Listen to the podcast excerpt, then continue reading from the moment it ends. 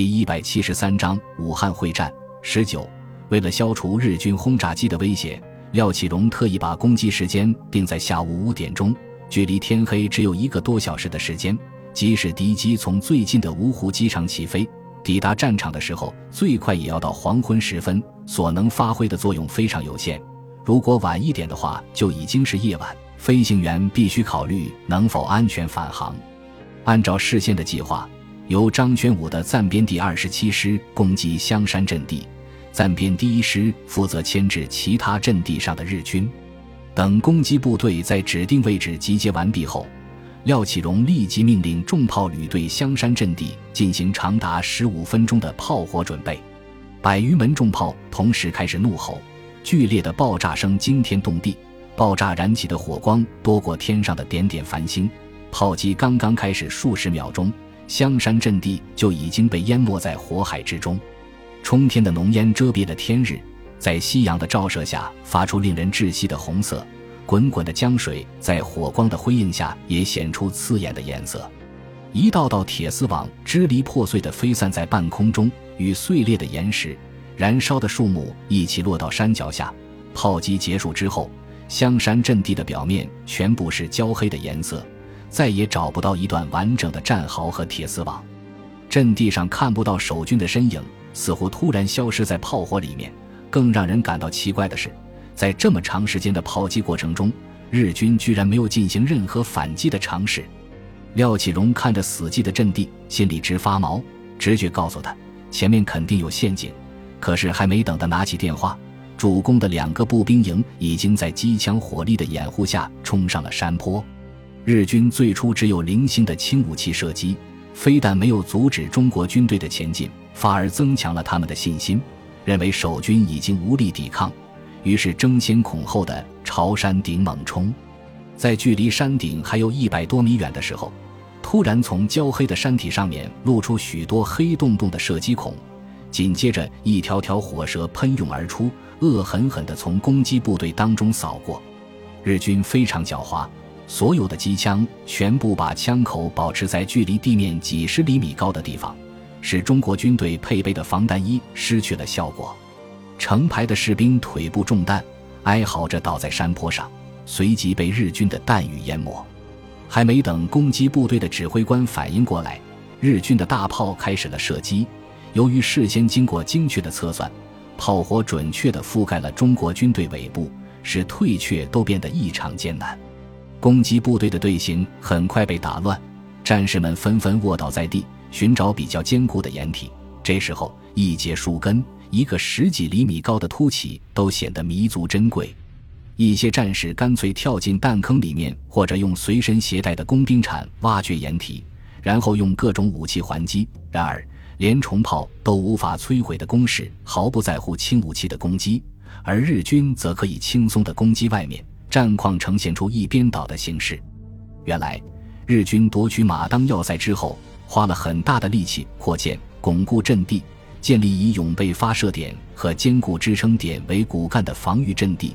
日军的防御工事多以地下坑道阵地为主，混凝土工事与天然岩洞有机结合，并有交通壕相互连接。炮兵阵地也大都建成半地下室，尽管牺牲了射界。却大大提高了在猛烈轰击下生存能力，火炮和通讯网络都受到良好保护，几个主要阵地的山体都几乎被掏空，驻有的坑道有好几层，机枪、迫击炮、重炮构成绵密的火力网，所有武器的配置与射击目标都进行过精确计算，既能隐蔽自己，又能最大限度杀伤敌军。值得庆幸的是。由于十九路军发起攻击的时间很早，日军还没来得及完成这项巨大的工程，弹药和粮食的储备也没有达到规定要求的一半。尽管如此，还是给中国军队造成了很大的杀伤。此时，被日军的火力死死地压制在山坡上的攻击部队陷入了进退维谷的境地，前进无法突破日军的火力网，后退道路已经被日军的炮火覆盖。日军的各种武器连续不断地从坑道中向外射击，攻击部队每分每秒都有新的伤亡出现。突然，隐蔽在群山背后的重炮群又怒吼了起来，数百发炮弹接连不断的轰击在香山阵地的纵深，浓密的硝烟随即笼罩了阵地，阻挡了日军的视线。攻击部队乘机搀扶着伤员，抬着战死者的遗体退了下来。此次进攻前后不过一个小时的时间，可是投入的两个步兵营却伤亡了三分之一，几乎完全丧失了战斗力。廖启荣刚刚走进暂编第二十七师的前敌指挥部，就看见张宣武对着面前的两个军官怒吼着：“谁让你们退下来的？知道临阵退缩要受到什么样的惩罚吗？马上去给我把阵地夺回来！你们要是怕死，老子自己上！”两个军官立即脚后跟一碰，响亮的答应道：“是。”然后转身准备离去。廖启荣这才看到这两个军官惨状。一个吊着条胳膊，另外一个脑袋上缠着厚厚的绷带，身上沾满了厚厚的泥土，脸颊被硝烟熏得乌黑发亮。他想到，连军官都是这样，部队肯定是伤亡惨重。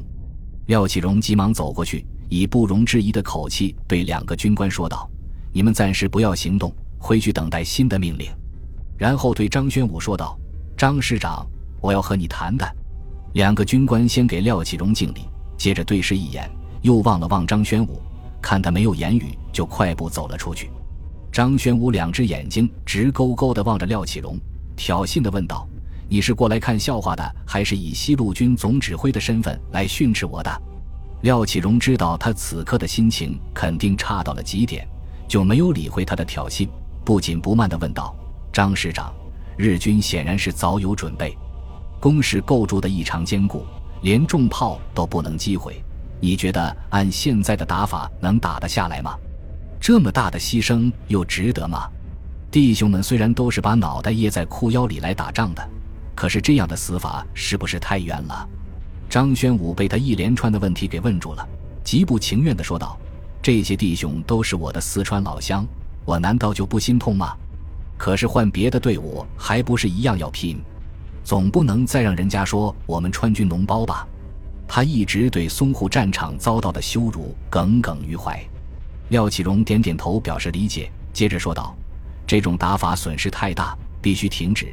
我们先商量看有没有更好的办法。实在不行，就把这里的情况向司令部报告，请求取消行动。”张宣武的脸上露出难以置信的表情，说道：“司令部怎么可能同意？动员了这么多的部队。”耗费这么多物资，最后什么也没捞到，不是惹人笑话吗？廖启荣郑重其事地说道：“军长会答应的。”然后说道：“不过在报告之前，我们还是要先努力一下，看看有没有更好的办法。”张宣武丧气地说道：“能有什么好办法？我估计小鬼子肯定把这几座山都挖空了，他们躲在坑道里面，重炮都威胁不到，反而可以随时攻击我军。”不拿人命拼是没有办法的，然后无奈地说道：“要是咱们有四百毫米口径的超级重炮就好了。”廖启荣听了，忽然想起了什么，眼睛里散发出希望的光芒，急切地问道：“张师长，你说日军在面对长江的一面，会不会还有这么强的火力和这么多的堡垒？”张宣武立即领会了他的意思，说道：“我估计不可能有这么强。”但是咱们又没有舰队支援，怎么从江边打？廖启荣解释道：“咱们可以征集几条渔船，在晚上把攻击部队悄悄地运送到日军阵地的前沿，然后摸到山顶，从上到下逐个肃清坑道和地堡。由于是偷袭，人数不用太多，一个连就可以了。给他们配备上火焰喷射器和枪榴弹，肯定可以把敌人像老鼠一样从地洞里面驱赶出来。”张玄武立即兴奋起来，建议道：“如果敌人龟缩在坑道里面，负隅顽抗，而坑道又比较长的话，火焰喷射器的效果还不如用烟熏好，或者直接把入口封死，把小鬼子饿死在里面。”廖启荣摇了摇头，说道：“坑道里面肯定有很多通风口，粮食和淡水的储存应该也有不少，日军还是能够坚持一段时间的。”张玄武语气轻松地说道：“这还不好办。”只要在通道入口处放烟雾，肯定会从通风口出来，咱们就发现一个封死一个，日军铁定跑不了的。张宣武的办法非常实用，听得廖启荣连连点头，接着问道：“如果还有你的部队来打头阵，有没有问题？”张宣武立即眉飞色舞起来，连声表示没有问题。廖启荣最后提醒道：“我认为攻击目标还是要换一换。香山的日军已经成了惊弓之鸟，接近起来困难会比较多，不如直接攻击长山阵地。”张宣武急忙点头，补充道：“长山是这几个山峰当中海拔最高的，占领了它就可以俯瞰其余几个阵地，使他们的一举一动尽收眼底。”再打其他的就非常容易了。廖启荣看到问题已经解决了，就跟张宣武告辞，准备再到暂编第二十七师的阵地上去看看。张宣武随即马不停蹄地把几个主要军官召集起来，商议偷袭计划。